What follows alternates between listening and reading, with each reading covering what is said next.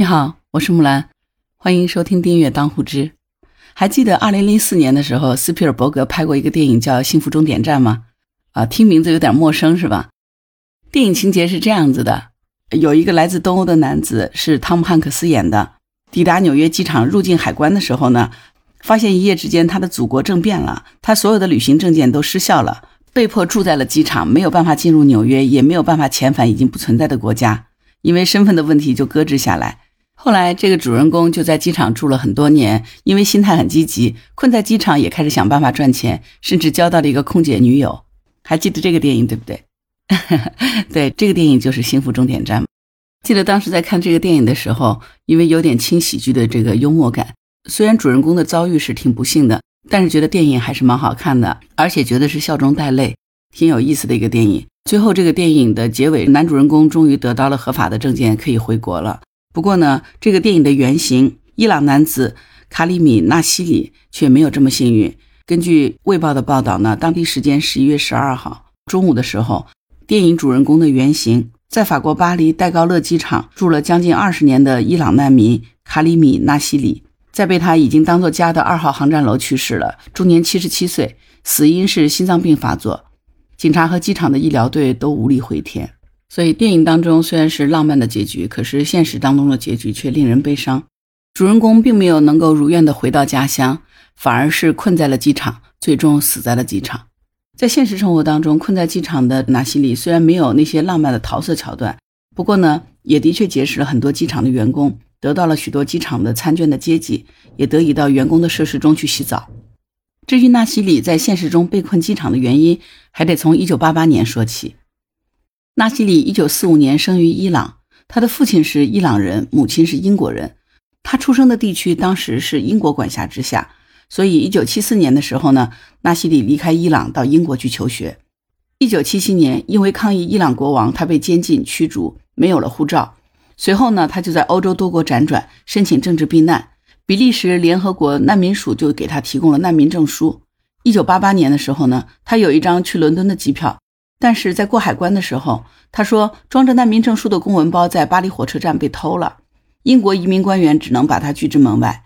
法院裁定法国当局不能强行把他从机场带走，纳西里也没有办法离开法国戴高乐机场，又没有任何的官方文件，警方都不知道应该把他驱逐回哪儿。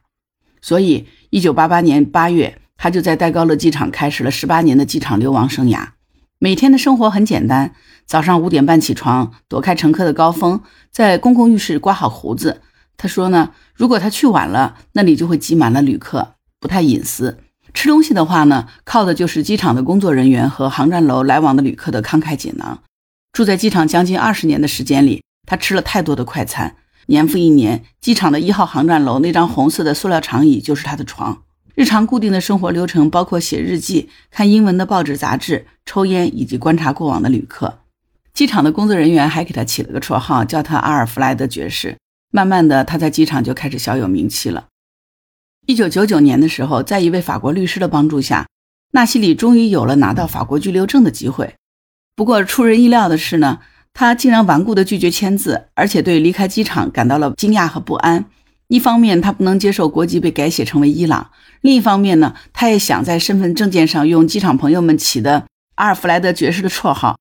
在机场流亡了十一年之后，纳西里选择放弃了在法国重启正常生活的机会。这个真的是有点让人不可想象，对吧？其实我也挺好奇的，他为什么会这么想呢？我猜测是不是因为他在机场待久了，其实那个也是他的一种舒适区，包括他得到的身份认同。包括周边的环境给他带来的安全感，虽然在咱们看来可能机场是一个动荡不安的环境，但是对于他来说，这个可能是他一个非常安全的、已经习惯的环境，对吧？就像咱们现在有的时候看一个人生活在困境当中，就跟他说不行，换一个地方重新开始生活吧。可是绝大多数的人还是会选择在旧有的环境里继续生存下去。其实舒适圈的突破还是蛮困难的，你说是吧？不过呢，这也只是我的猜测了。真相到底是什么，我们已经无从得知了。一九九九年的时候，美联社对纳西里进行了采访。当时他在长椅上抽着烟，整个人看起来很虚弱，头发稀疏，眼睛和脸颊都是凹陷的。他说，最终他会离开机场，但是仍然在等待护照或者是过境签。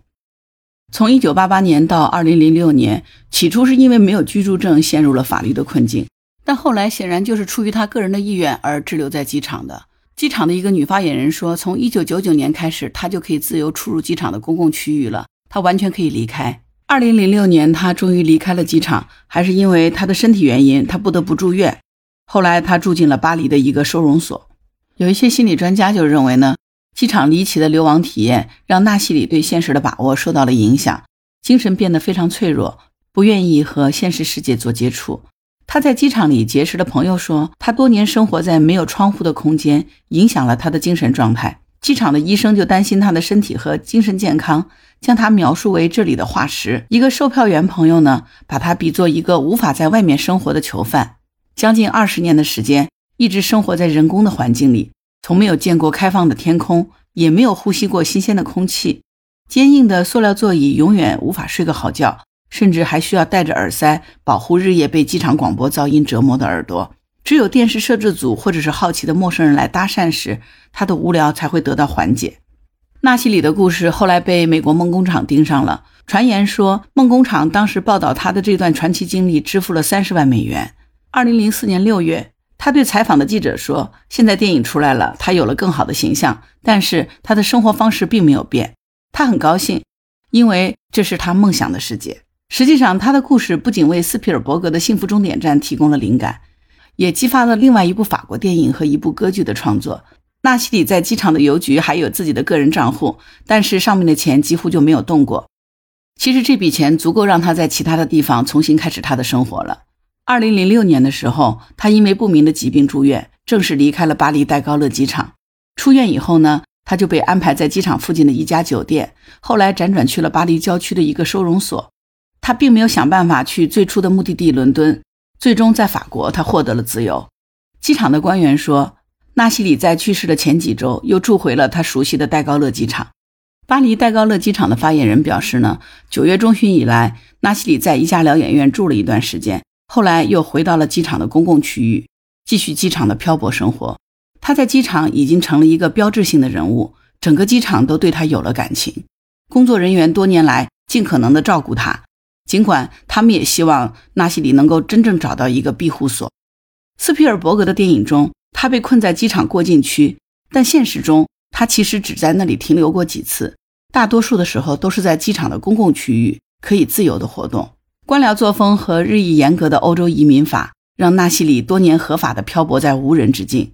在电影中，主人公滞留了机场九个月以后，终于回到了自己的国家。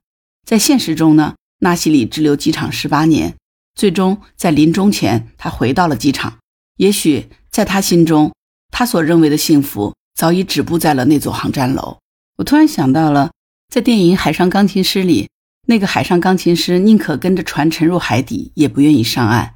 在《肖申克的救赎》当中，八十多岁的老布在监狱里头待了一辈子，他宁愿待在监狱，也不愿意回归社会。他觉得他太老了，他真的已经不能适应外边的社会了。也许真的是这样子，在一个地方待得太久了，就很怕改变吧。对于纳西尔的故事，你有什么看法？欢迎给我留言。好啦，今天这个故事就聊到这里。如果你喜欢木兰的节目，欢迎订阅当户知。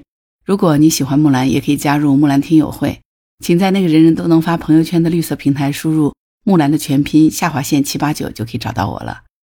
好啦，今天就到这儿，我是木兰，拜拜。